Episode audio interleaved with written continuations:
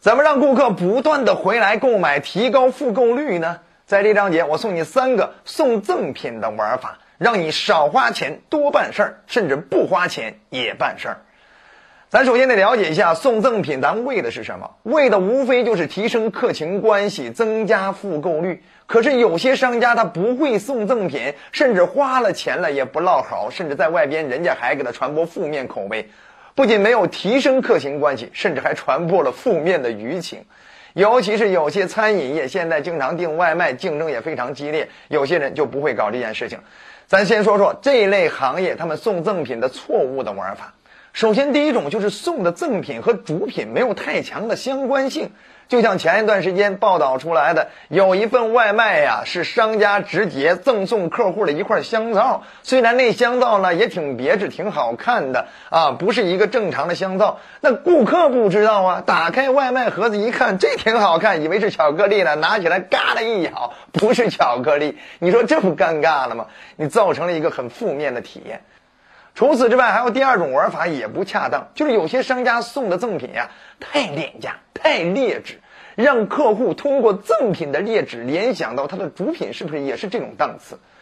比如，就像有些商家在大热天的时候送的酸梅汤，本身想表现自己的温情，但是呢，这酸梅汤质量很差，喝起来也不爽，并且呢，这包装呢也不是高端大气上档次，哎，人家就容易通过这酸梅汤联想到你的主品。也就那么回事儿，前段时间不也报道了这种新闻吗？就是有顾客因为这个什么饮品不好，就是赠送的饮品不好啊，去大肆的去曝光这个商家的店啊，就是以后你不要送了，求你们了，都已经出现这样的一种客户反馈了。所以你这不就是好心没有得到好报吗？但是除此之外还有第三点。就是有些人他送啊，他是用恶搞的方式弄一些相应的小玩意儿啊，去制造了一些。那他本身想给呃客户惊喜，但是制造了一些惊吓。你举例，前段时间也报道了一个新闻，就说呃外卖商家呢，就是在里边呃这个送餐的时候里边加了一个假牙。虽然这假牙呢是用用糖做的假牙，你想想，你要吃饭了，你看看到一个假牙摆在你旁边，你吃得进去吗？对不对？你得多恶心呢！所以提醒啊，诸位做生意的伙伴，我们要做啊赠品赠送啊，我们也要想办法呃，用最少的投入换最多的好的反馈和回报。好，那怎么做呢？在这里我送你三个送赠品的玩法。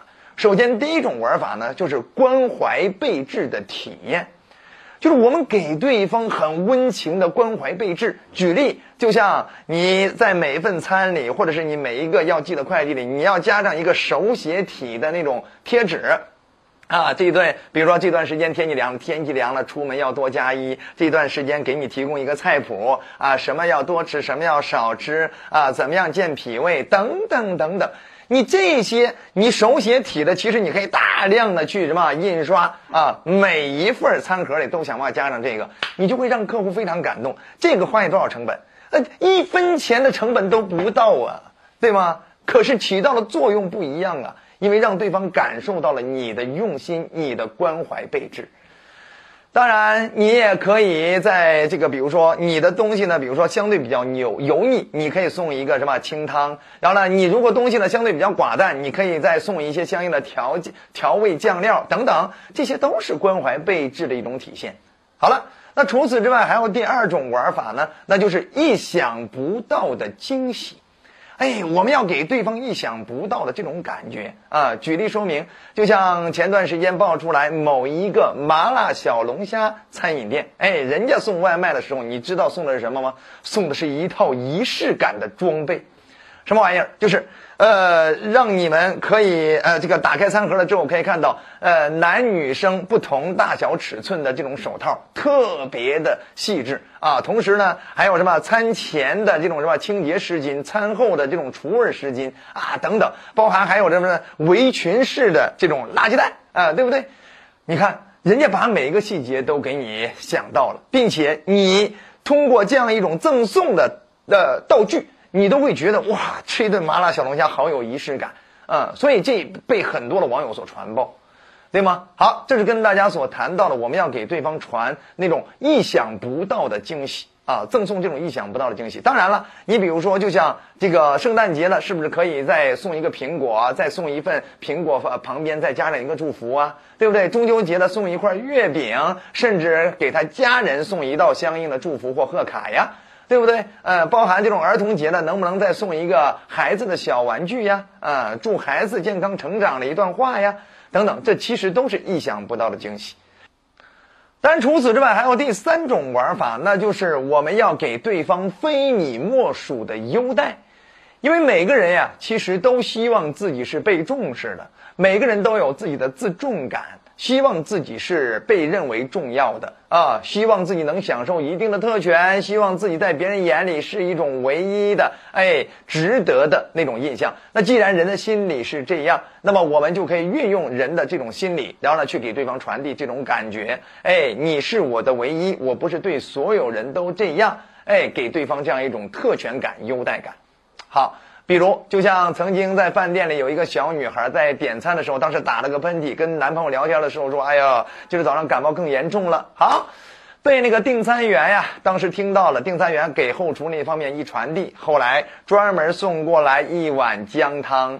哎，你看这一碗姜汤其实不费你多少成本，但是一下子拉住了客户的心呢，感动的绝对是要给你正面传播一下。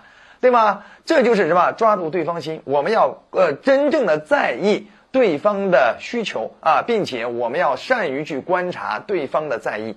好了，你若在意他的在意，他就会在乎你的生意。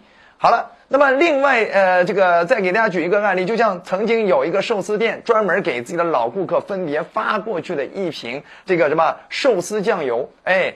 这个一整瓶的寿司酱油其实也是挺特别的一份礼物，并且这酱油旁边放了一张小纸条，上面写的：“哎，不是每个人都可以得到哦，啊，我们特别感谢您一直对我们店里的长期关注，也希望您以后继续惠顾我们的店。”哎，你看。